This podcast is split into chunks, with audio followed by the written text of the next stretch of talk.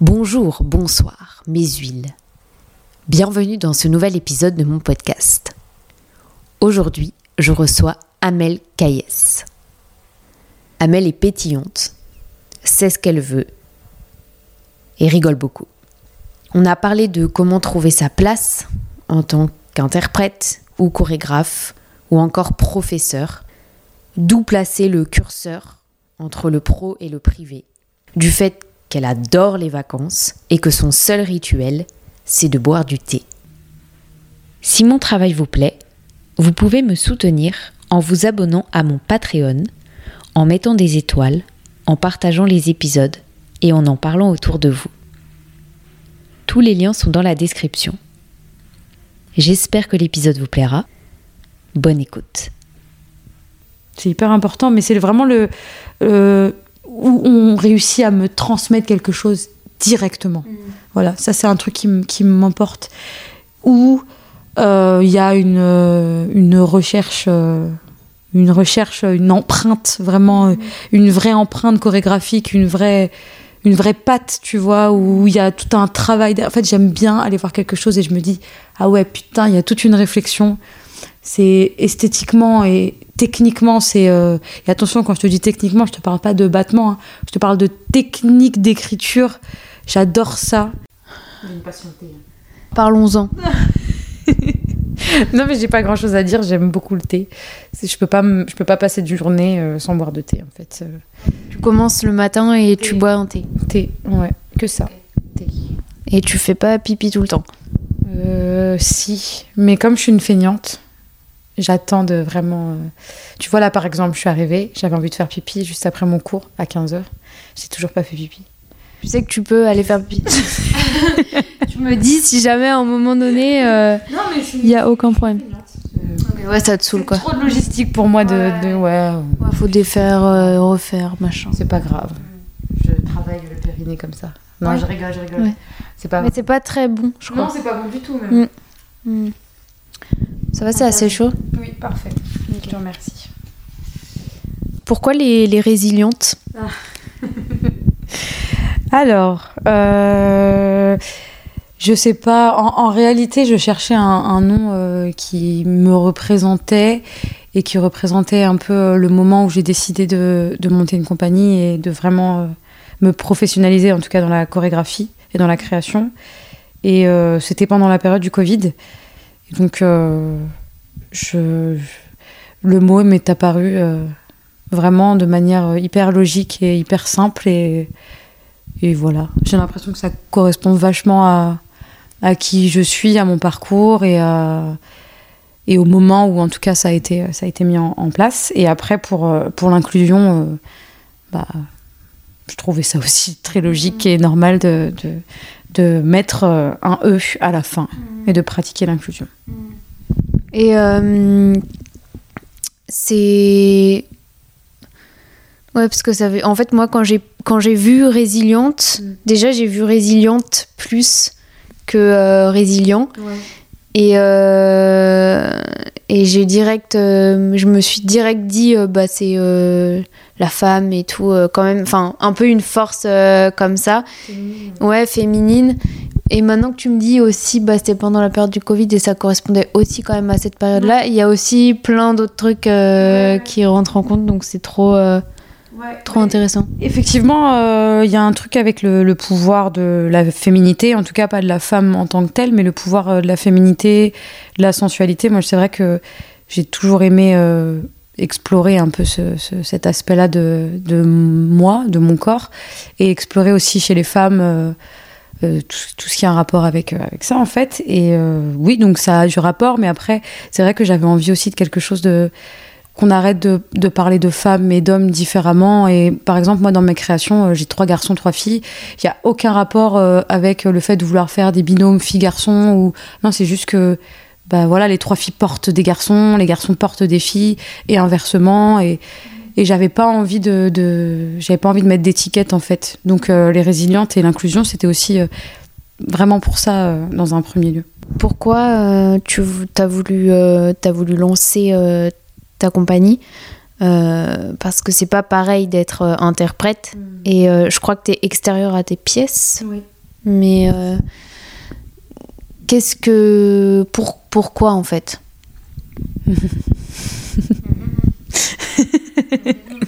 Bon, bah parce qu'en fait, euh, finalement, j'aime beaucoup créer. Euh, depuis que je suis petite, je fais ça. Je me souviens de vacances euh, en Algérie où euh, j'avais tous mes cousins cousines et j'étais tout le temps en train de faire des créations. J'ai commencé à enseigner il y a 10 ans et c'est vrai qu'avec du recul, euh, j'avais pas forcément les compétences techniques ni l'expérience et moi c'était plus de la création en fait.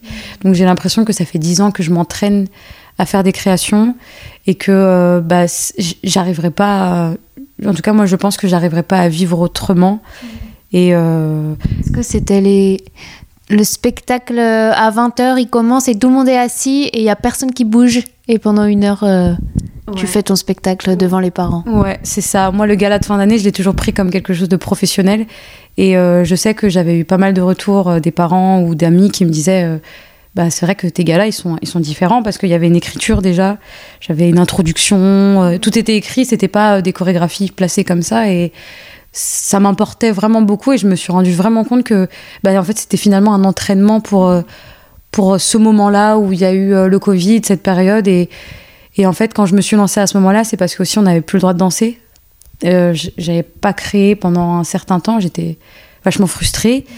Et euh, il a fallu que je détourne et que je trouve une, une manière euh, pour continuer à travailler. Et le professionnel, on avait le droit, si on attestait de, de plein de choses. Moi, j'avais déjà monté mon association. Donc, euh, je me suis lancée comme ça. Au début, c'était vraiment juste des petites créations avec des danseurs pré-professionnels ou en formation.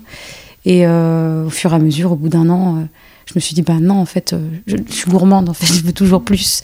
Donc au bout d'un an, j'étais avec des pré-pros, je me suis dit, non, je veux des pros, comment je vais faire, comment est-ce que je vais travailler, moi, comment est-ce que je vais m'enrichir? Donc ça, ça, en fait, ça fait partie de moi, je pense, depuis très longtemps. Et, euh, Et tu mets de côté le côté. in- Enfin, le, le interprète? Ouais, justement, j'allais en venir. Pardon. non, non, t'inquiète, non, t'inquiète, t'as raison, t'as raison. Euh, bah, je- il y a un truc aussi de. J'ai l'impression que les danseurs dansent mieux que moi. Ou euh, moi, je, je me vois un peu plus comme un chef d'orchestre et euh, qui dirige. Tu vois, et du coup, euh, je sais pas si je pourrais analyser, avoir du recul si je suis dans la pièce. Alors, être dans la pièce, peut-être après avoir fait tout ce travail euh, de création, tout, le processus, pourquoi pas, pour la ressentir, pour me mettre encore plus à la place des danseurs, pour essayer de comprendre la, la pièce aussi, c'est important, je pense, il faudrait que je le fasse.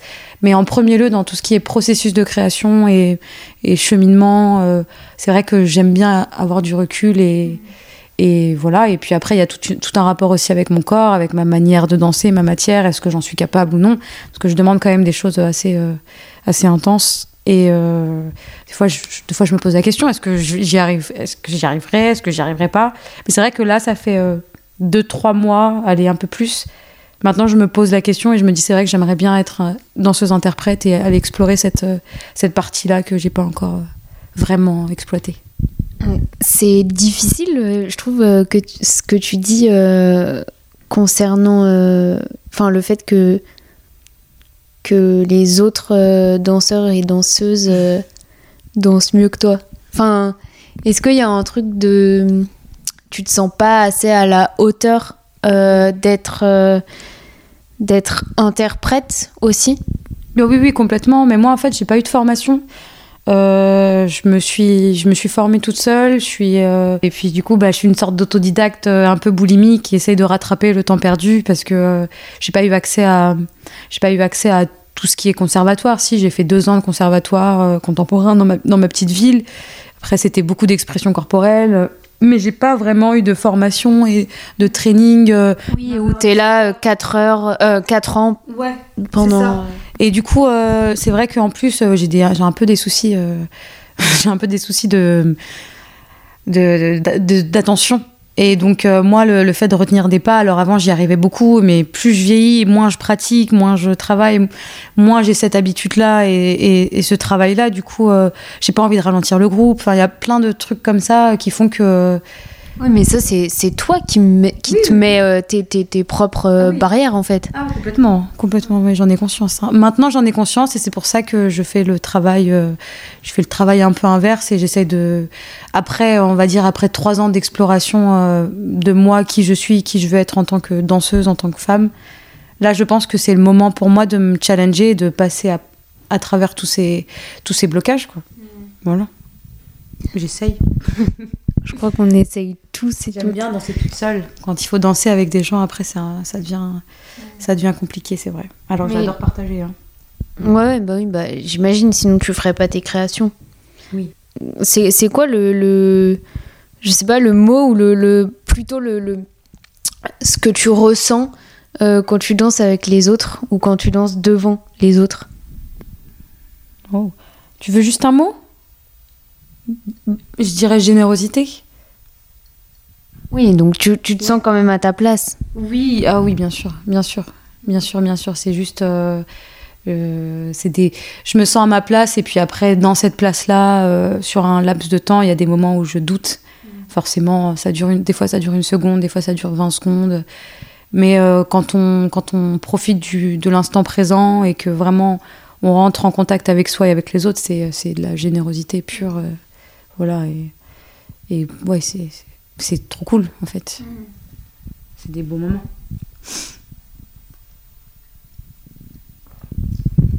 Hmm. C'est quoi qui t'inspire? Pinabouche Je rigole. Non mais parce que enfin c'est je trouve que ça peut être hum, très enfermant euh, qu'on soit euh, dansereuse euh, dansereuse. Mais ça me fait bizarre de dire moi je dis souvent danseur et danseuse. oui, oui. Euh, c'est voilà qu'on soit danseur ou danseuse euh, ou euh, dans le cinéma ou peu importe l'art de ouais de de- de- d'oublier euh, ce qui peut ce qui peut nous inspirer autre que que ça tu vois Ouais, c'est clair. Bah, euh, moi, j'avoue que ce qui m'inspire, c'est un peu. C'est vraiment euh, facile, hein. mais c'est la vie en général. Par exemple, je marche dans la rue, il y a une lumière euh, sur un toit, bah, ça m'inspire. Euh, Là, je vois, tu vois ton nounours, comment il est positionné. Tu vois, genre, j'ai envie de le prendre en photo et après m'inspirer, partir de ça. C'est un peu tout, ce qui, tout ce qui est mouvement, tout ce qui est lumière. c'est fatigant tout ce qui ouais. Les films aussi ça m'inspire mais oui c'est hyper fatigant bien sûr. Je mets euh, par exemple euh, je pars pas souvent en vacances maintenant et quand je pars en vacances aller euh, sur trois semaines je mets deux semaines à, relâcher. Et à vraiment me détendre et à oublier un peu mais en même temps je me dis c'est fatigant mais bon ça fait partie de moi et sans ça je me sens un peu vide. Quand il y a ces moments là où je suis plus inspirée parce que ça arrive hein, c'est pas non plus euh, trop long hein, euh, mais quand ça arrive euh, je me sens vide en fait. Et après quand la machine repart euh, enfin c'est toute une histoire de cycle. Donc oui c'est fatigant mais en même temps ça fait partie de moi donc euh, je pense qu'en étant artiste on a Ouais. un autre œil euh, et c'est sans prétention. c'est ça s'arrête jamais ouais. Mais ma question c'est hum, t'arrives à, à te dire euh, je, je pars en vacances oui, oui, j'adore ça les vacances. J'y arrive là. euh, normalement, je pars en hiver euh, loin euh, pour aller profiter du soleil, pour que l'hiver ne soit pas trop long. Mais bon, là, je rentre de Taïwan. J'ai fait un mois et demi pour un contrat et j'ai pas eu le temps de partir, donc je me sens un peu frustrée. Non, oui, j'arrive à partir. J'arrive à partir. Minimum trois semaines dans l'année, c'est hyper important. Moi, j'en ai conscience maintenant. Parce que si, euh, en fait, à chaque fois que je rentre de vacances, euh, je suis hyper, j'ai rechargé les batteries, je suis hyper inspirée, donc, euh, enfin, je vois pas. Il faut partir. Après, c'est dur parce qu'on a l'impression de louper des choses. On a l'impression de ne pas être là au bon moment. On a l'impression de louper un contrat ou euh, forcément en vacances, on a encore du travail. Moi, en tant que chorégraphe, j'ai toujours de la paperasse, d'administratif. Mais euh, non, c'est important. Oui, j'y arrive. Je suis pas. Ça, oui les, va- les vacances t'inspirent parce Ouais. qu'en fait ça régénère Bah oui, oui, oui, c'est une pause et euh, souvent je pars dans des endroits qui, qui m'inspirent. Souvent je pars dans la nature où il y a du silence, où, où je peux aller, euh, où je peux aller chercher des nouvelles choses, des nouvelles expérimentations. je prends du temps pour moi aussi, ce qui, ce qui est très rare euh, quand on enseigne et qu'on chorégraphie. Donc, non, ouais. J'ai pas de souci avec les vacances, moi. J'adore ça. Euh, T'es à l'aise avec les autres? Alors, bizarrement. Ah. Euh, bon, on va pas se mentir. hein. non, je ne suis pas très à l'aise. Ici, on dit tout, ok Je ne suis pas forcément à l'aise avec les autres, mais par contre, quand j'ai ce rapport, euh, euh, ce rapport hiérarchique, et donc pas forcément moi qui ai le pouvoir, bien évidemment, ça, j'ai beaucoup plus de facilité en fait quand euh, je réussis à mettre, euh, à mettre un, rapport. euh, bon, là, c'est moi l'enseignante, là, c'est moi la chorégraphe, là, c'est moi la danseuse. Là, j'ai moins de mal. En fait, quand c'est quand c'est professionnel, finalement, j'ai pas de mal. Et puis après, quand quand ça devient quand ça devient plus personnel, plus privé, parce que ça c'est pareil. J'ai mis un point d'honneur toujours à travailler avec des gens et moi j'essaie de créer une famille et du coup je donne énormément d'amour et du coup bah forcément on sait ce que ça implique parce que dans un cadre professionnel quand on met du privé dedans il y a des limites, des barrières, Euh, quelquefois il y en a pas, c'est compliqué. Donc euh, oui non ouais c'est pour moi c'est assez euh, c'est assez c'est les montagnes russes quoi. Tout le temps. Voilà. Et puis je, je sais que j'ai souvent l'air un peu froide et distante quand je connais pas les gens quand j'arrive dans un cours de danse ou en tant ouais en tant qu'enseignant Ouais Ah bah moi, je me suis jamais dit ça. Bah, parce que je pense que tu m'as déjà vu en vrai Ouais, je t'ai déjà croisé, en vrai. ok d'accord bah souvent moi c'est le retour qu'on me fait euh, un peu euh, un Un peu fermé. un peu- Ouais, ouais, alors que pas du tout. Mais c'est juste que je, bah, je sais pas, c'est l'image que je renvoie. Et j'ai besoin un peu d'avoir confiance et j'ai besoin d'avoir un, un rapport, euh, des étiquettes bien claires pour après qu'on puisse après avancer ensemble. Quoi. Ouais, mais c'est une protection, je pense aussi. Oui, sûrement. Mais euh, moi, je me suis fait avoir comme tout le monde s'est fait avoir et c'est comme ça, c'est la vie. Et euh, honnêtement, on apprend des expériences, mais euh, oui, c'est assez compliqué. dans un milieu où on travaille sur son corps, on travaille devant un miroir, on travaille avec son ego, où euh, pour avoir des contrats, il faut faire des auditions, des trucs, parler aux gens, sociabiliser. Il y a, il y a tout, ce- tout ce rapport-là à l'être humain qui est un peu erroné, alors que finalement, en tant qu'artiste, j'ai l'impression, enfin moi, j'essaie de construire des vraies relations stables avec de la substance, avec, euh, avec des vrais liens qui se créent et pas un lien, euh, euh, un lien professionnel et du coup avec un rapport un peu, je sais pas comment on, on peut dire ce mot, j'ai un peu perdu, un- l'intérêt. Voilà, tu vois, les gens souvent ils vont créer des liens mais pour intérêt avec de l'intérêt derrière, alors que en vrai, moi c'est tout ce que je déteste et c'est très dur dans ce milieu de. Bah, c'est difficile parce que il faut un peu en avoir. Enfin, oui, voilà. si tu vois, il faut y aller, quoi. Ouais, il faut avoir le culot. Ouais. Mais en même temps, euh, si je parle pour moi, euh, je suis tout sauf ça, de base. du coup, c'est un peu compliqué. Bah oui, c'est compliqué, bien sûr, mais ça l'est pour moi aussi, alors que, alors que j'adore sociabiliser, j'adore euh, tout ce qui est marketing, communication, vidéo. euh, j'aime bien faire des rencontres, mais euh, c'est vrai que j'aime pas faire des rencontres comme ça. Pour rien, pour euh, juste euh, me dire euh, tiens, je connais cette personne, tiens, j'ai travaillé pour cette personne, tiens. J'ai besoin vraiment de créer de la matière, de la substance, du, une vraie relation, tu vois. Et du coup, euh, il y en a qui sont pas là pour ça. c'est sûr.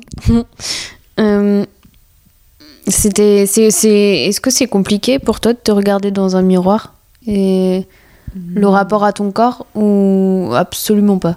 Bah, ça l'a été, je pense, comme euh, toutes les femmes. Mm. Mm, Qu'elles soient belles, qu'elles soient euh, bien foutues. C'est quoi belle La société l'entend, voilà. le- Comme, les, comme, comme l'entend la société. Ça a été dur à l'adolescence, ça a été dur euh, après un petit peu, mais là maintenant, euh, non, maintenant j'apprécie. euh, bon, des fois je me réveille, je me dis, bon là t'as pas fait de renfo, euh, t'as un peu perdu de volume, mais c'est vraiment toujours dans un, avec un regard de danseuse et de professionnelle. Parce que je pense à ma blessure. Euh, si là je fais ça et que j'ai pas assez, pas assez fait renfo, euh, je vais me blesser parce que je commence à vieillir. Mais euh, non, moi j'ai aujourd'hui j'ai plus de problème avec, euh, par exemple, mes grandes mains. J'ai plus de problème avec mes grands pieds. J'ai plus de problème avec mon profil qui me posait problème avant. Et du coup, je me suis un peu libérée de tous ces, trucs qu'on se crée et que la société nous, nous renvoie à chaque fois. Moi, j'avoue que là, je suis assez libre sur ça, mais c'est parce que je suis bien entourée aussi. Comment tu t'arrives à trouver un équilibre entre... Parce qu'en fait, j'ai l'impression que en tout cas, quand j'interroge des, danseurs ou des danseuses, qu'en fait, euh, on parle. Enfin, le centre, c'est que euh, pro. Et. Euh, mais c'est important aussi de, bah, de lâcher un peu. Bah Et comment tu arrives à trouver l'équilibre dans tout ça Est-ce que. Est-ce que est-ce que il y a un équilibre qui se crée euh, dans ta vie euh, quotidienne et pas que les trois semaines où tu pars en vacances Ou euh, où, c'est compliqué Ou tu. Ça te manque pas Ouais. Ouais. Alors, l'équilibre n'existe pas, on va pas se mentir. J'essaye. J'ai un, un, Pardon, mais je pense que c'est un peu une injonction aussi de dire l'équilibre, machin et tout. Il y a des périodes. Oui, mais Bon, tu vois ce que je veux non, c'est oui, je vois très bien ce que tu veux dire. Non, c'est hyper dur. C'est hyper dur parce que je suis très famille, que je suis très proche de mes parents, que j'ai un, j'ai un copain euh, avec qui euh, ça se passe très bien et qui est hyper. Euh, il est hyper patient, à l'écoute. Il a conscience que bah, ça, ça implique énormément de travail et, et beaucoup d'absence du coup. Il est artiste aussi ou pas euh, Il est kinésithérapeute, mais il a bien sûr qu'il est artiste. T'as plus besoin de quelqu'un euh, qui a les pieds sur terre. Ah oui, oui, bien évidemment. Bah, j'ai toujours recherché ça, moi, une certaine stabilité, parce que je sais, j'essaye d'être stable, je le suis, parce que je suis toujours dans cette recherche-là. Mais malgré nous, le métier est instable. Complètement. Et euh, du coup, euh, j'ai besoin d'avoir euh, cette stabilité et psychologique et, et financière aussi, parce qu'on va pas se mentir. je ne dépends pas de lui, mais je sais que si là, pendant deux mois, j'ai pas de salaire, et eh ben, il n'y a pas de souci. Il y a, pas Enfin, si, il y a un petit souci pour moi. Mais en tout cas, je finis pas à la rue. Et en même temps, je ne dépends pas de mes parents. Et voilà. Mais oui, c'est hyper important pour moi d'avoir une stabilité je dirais vraiment plus psychologique en plus parce que parce que il y a toujours des hauts et des bas et euh, c'est hyper intense. En tout cas moi mon mon monde intérieur est hyper intense et le monde extérieur artistique pareil. Donc c'est important d'avoir des d'avoir des personnes sur qui compter et qui sont un peu plus pragmatiques, un peu plus ancrées, un peu plus terriens. Voilà. Et du coup, euh, t'arrives à genre euh, voir tes potes, sortir, euh, bosser, hum, trouver du temps pour ton chéri, pour ta famille? Enfin. Ouais, j'y arrive, mais euh, c'est galère, mais j'y arrive parce que j'essaye de mettre. Euh, j'essaye de mettre des conditions. C'est important pour moi de voir mes potes au moins une fois par mois, qui sont en dehors en plus de ce métier-là. Et parce que du coup, ça fait du bien aussi de sortir de cette, de cette bulle. Les parents J'essaye, déjà je donne des cours de danse euh, et ma mère vient à mes cours de danse en banlieue, donc ça c'est génial. Ça me permet d'être en contact avec elle aussi et qu'on puisse partager euh, cette passion ensemble. J'essaye, mais c'est très très dur. Mon copain, euh, ça va parce que lui aussi il finit tard et il est hyper conciliant. Mais c'est vrai que c'est pas facile. Et il y a des moments où il y a des moments où j'en ai marre en fait. Oui, t'as pas envie de faire d'efforts. Ouais, ouais, mais c'est plus euh, j'en ai marre et j'ai envie de me dire, bah vas-y, euh, est-ce que, euh, est-ce que ce serait pas mieux de, de tout abandonner et juste faire un métier 9h-17h et on se prend plus la tête tu, penses Ouais, tu, bah oui. Bien sûr que j'y pense. Bah oui. Bien sûr que j'y pense, mais je le ferai jamais parce que, parce que ça me rend malheureuse, parce que j'ai déjà essayé de le faire et qu'au bout, de, au bout d'un mois, deux mois, c'est juste pas possible, c'est pas ma manière de faire. Je, suis pas. Euh, j'ai besoin de routine, mais en même temps, j'ai pas besoin de routine. Je suis hyper paradoxale tout le temps, donc. Euh, mm. Ouais, non, ça, ma vie me convient parfaitement. Elle est fatigante. Je fais des concessions. Je me force à voir euh, mes proches. Mm. Mais euh, quand, je, quand je suis avec eux, je suis contente. Donc. Euh... T'es jalouse? Hmm, Non. Non, je crois pas. Euh. à une époque, ouais, je, je, je l'étais, mais j'ai pas, j'ai l'impression que c'est aussi en rapport avec euh, la confiance qu'on a euh, avec soi-même. Et du coup, comme euh, comme ça va maintenant, j'ai fait tout ce travail, j'ai tout ce cheminement. non, je suis pas, je suis pas. Avec les réseaux, c'est non, ça a pas été compliqué à un moment donné. Enfin, tu vois, euh, tout, tout, ce, tout ce qu'on regarde, tout ce, ça peut être, euh, ça peut prendre une sale tournure, tu vois. Ouais, complètement. Alors, je dirais pas que je suis jalouse. Je dirais que quelquefois, je suis envieuse. Et donc, euh, c'est normal parce que du coup, on se dit, il y a des gens qui ont eu accès à ça et du coup, qui font ça. Il y a des gens qui, qui en ce moment font des contrats que j'ai envie de faire. Y a donc forcément, quelquefois, je suis envieuse, mais en même temps je me remets vite une petite claque euh, dans la tête et je me dis euh, bah non mais t'es qui tu es et tu fais ce que tu fais et si euh, tu veux faire ça tu travailles pour et si tu veux rencontrer telle personne tu vas rencontrer telle personne et si t'es pas prise c'est parce que c'est pas le moment. Et si ça ça t'arrive maintenant enfin tout est une histoire d'attractivité aussi et de et de, et de chemin de vie. Donc j'essaye à chaque fois quand ça m'arrive en tout cas d'avoir ces pensées là négatives j'essaye de, de me dire ouais mais non en fait t'es très bien c'est très bien. Et si tu le fais pas c'est parce que c'est pas à toi de le faire. Et puis c'est tout. Enfin chacun a sa place euh, sur terre. Là je fais genre hein, mais quand ça m'arrive euh, c'est chiant bah oui comment tu gères tes enfin comment on peut gérer ces, ces, émotions? Parce que on peut très très vite euh, tomber dans le sombre quoi. Bah on est bien enfin moi personnellement je suis bien entourée. Je sais que maintenant je communique un peu mieux. Enfin je mets un peu plus de mots sur ce que je ressens sur ce que je vis. Euh, les personnes avec qui euh, je, je, je, traîne euh, sont à l'écoute et communiquent aussi. Et en fait, c'est, je pense que c'est une histoire de, d'être bien entouré, d'amour, de communication. Quand ça va pas, je le dis. voilà, enfin. Et puis, je le dis et j'attends pas que quelqu'un me rassure ou me dise, mais t'inquiète. Non, j'ai juste besoin de le dire. La personne comprend et me dit, ok, je comprends. Enfin, tu vois, c'est. c'est j'essaie d'avoir des relations hyper, hyper saines et, euh, et, ça marche très très bien, du coup, euh, continuer comme ça. Quoi. I feel you. Parce que moi, je, sais, je suis exactement pareil que toi. Je dis les choses. Et ma mère, depuis que je suis petite, elle me dit, euh, genre quand j'étais, tu vois, quand je faisais la gueule ou quoi, elle me dit, ben dis-le. Dis que t'es en colère. dis-le. Et en fait, je, suis en colère et tout. Et en fait, juste de le dire, là, je te le dis avec rigolade, mais en vrai c'est fou et j'attends rien en retour. Non, ouais, ça exorcise un peu le. T'as l'impression que t'as passé, euh, au moins, t'as enlevé une petite couche euh, de cette colère-là, tu vois. Et moi, c'est complètement différent. Euh, on m'a jamais dit de dire les choses. J'ai toujours été, j'ai jamais parlé. J'ai toujours laissé ce, ce, monde intérieur vraiment gigoter à l'intérieur de mon corps. Et je sais pas ce qui s'est passé. Genre vers 26-27 ans, ben, j'ai décidé que bah, ça, ça, faisait du bien en fait euh, de, de pouvoir. C'est toujours compliqué. Hein. Par exemple, j'ai jamais dit je t'aime à mon copain. Ça fait huit ans qu'on est ensemble. Euh, ouais, ouais, je sais. enfin, j'ai vraiment du mal avec, euh, avec ça, mais, mais je m'améliore et je me rends compte qu'en le faisant, eh ben, ça passe, toutes les choses passent mieux. Et puis. En même temps, pardon, je lève, je lève les yeux au ciel, il n'y a pas de. enfin, je veux dire, tu, tu, lui montres autrement, tu vois. Oui, voilà. Oui, oui, oui. Puis il n'a pas forcément besoin de, de ça parce qu'il le sait. Euh, on, sait avec qui on est et euh, voilà. Et si on n'est pas content, on s'en va. Hein.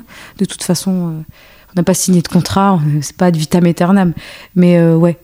Non, oui, j'ai toujours eu énormément de mal avec avec la déclaration d'émotions, mais c'est parce que j'ai grandi dans une famille qui le faisait pas forcément aussi. Euh, T'as grandi en Algérie ou euh, en, France, à Paris? Non, j'ai grandi. Je suis née en Algérie et euh, après, je suis arrivée en France à mes deux ans. pendant les années 90, quand quand il y a eu des soucis de, terrorisme, mon père était policier, donc c'était un peu un peu compliqué. Donc on est venu en France. Donc j'ai grandi en France. Il n'empêche que j'allais tous les ans pendant trois mois en Algérie et que j'ai grandi dans cette culture maghrébine et musulmane d'ailleurs. Mais plus on évoluait, parce que mes parents, ça reste un peu des hippies, euh, plus on grandissait en France, plus on, plus on a pris la culture française. Donc euh, moi, je me considère comme euh, algérienne, mais je me considère aussi comme française. Et du coup, j'ai toute cette double culture, cette double culture en fait, qui est hyper importante et hyper enrichissante. Mais c'est vrai que bon, y a des choses négatives positive à prendre des deux côtés, quoi. Dont euh, nous, euh, le manque de communication et la pudeur, euh, la pudeur émotionnelle. Ah, c'est très culturel ça. Oui, la pudeur émotionnelle, ça- c'est euh, soit fort et, euh, et soit fort. Mais euh, comment t'as dit alors que tu voulais faire un métier qui rapportait pas de sous? Bah, pff, je me rappelle, j'étais au CDI au collège avec Madame Jourdan. Madame Jourdan. Je vous balance, Madame Jourdan. Je lui ai dit que je voulais être prof de danse. Donc, c'était même pas euh, danseuse en plus à l'époque, c'était déjà je veux enseigner, je veux être prof de danse, je veux être chorégraphe. Et elle me dit euh, Bah non, c'est compliqué, t'as pas fait danse classique, t'as pas été au conservatoire, c'est trop tard, c'est compliqué. Ok. C'est trop tard au collège. Ouais, oui, oui. Oui, mais c'est parce que c'était une époque.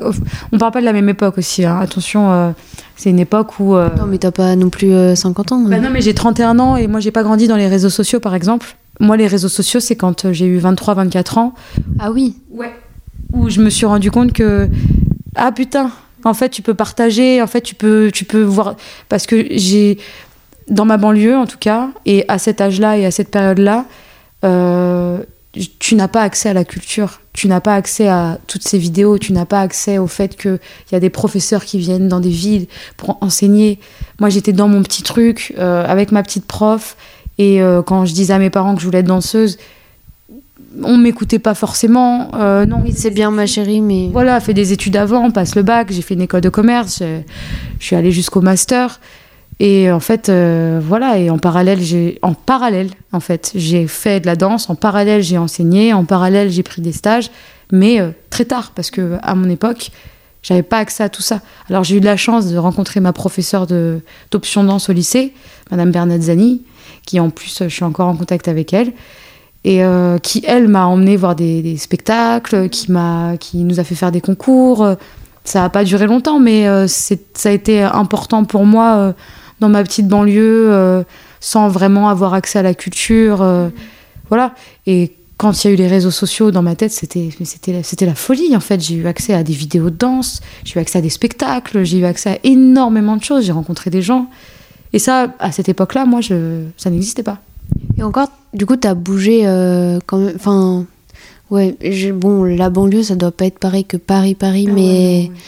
Parce que hum, moi, je viens pas de Paris, tu vois. Mhm. Et, euh, et j'imagine toujours que c'est un peu une chance euh, des gens qui sont nés à Paris parce que. Bah, ils ont. Enfin, tu vois, il y a un accès de fou et tout le monde passe par, par- passe par Paris. Euh, que tu sois euh, comédien euh, ou Bah ouais. euh, chanteur ou danseur, tu vois. Mais Bah, j'ai eu de la chance. Par exemple, euh, mon stage de troisième, moi, je l'ai fait à Correa. Je ne connaissais pas du tout cette école. C'était euh, une, euh, une danseuse qui était dans la compagnie d'expression corporelle avec qui je travaillais à cette période-là, qui m'a dit bah, si tu veux faire un stage de troisième, viens. Et c'est une chance, enfin, c'est quelque chose, je, je sais, j'en ai conscience. J'ai interviewé des professeurs, j'ai assisté toute la journée à tous les cours. C'était un rêve d'enfant qui se réalisait et, et c'est parce que j'étais à côté de Paris, tu vois. Et même comme ça, en fait, on a l'impression que c'est proche, mais je suis à 45 minutes, 50 minutes en train. C'était énorme pour moi de faire ça, tu vois. et puis t'étais petite. Ouais, c'est ça. Et puis euh, à l'école, il n'y a pas forcément le budget pour euh, faire des sorties éducatives, des sorties, des sorties culturelles. On n'a pas tout. On n'a pas l'accès que les Parisiens ont. Eux, c'est normal. Ils baignent dans ça. Ils sortent. Il y a une expo. Ils so- Nous, il n'y a, pas tout ça. Euh, moi, j'ai, moi, j'ai, il a fallu que je me batte. Il a fallu que je me sorte. euh, euh, un petit peu que je me, je me tape un peu que tu vois je voulais pas dire l'expression un petit peu vulgaire Je mais- trouve qu'elle est dégueulasse l'expression. Ouais, complètement. Mais voilà, donc euh, non, j'ai pas eu tout cet accès et il a fallu, il a fallu que je sois curieuse. Voilà. Ouais, ouais, ouais. Et puis je pense que en fait, quand t'as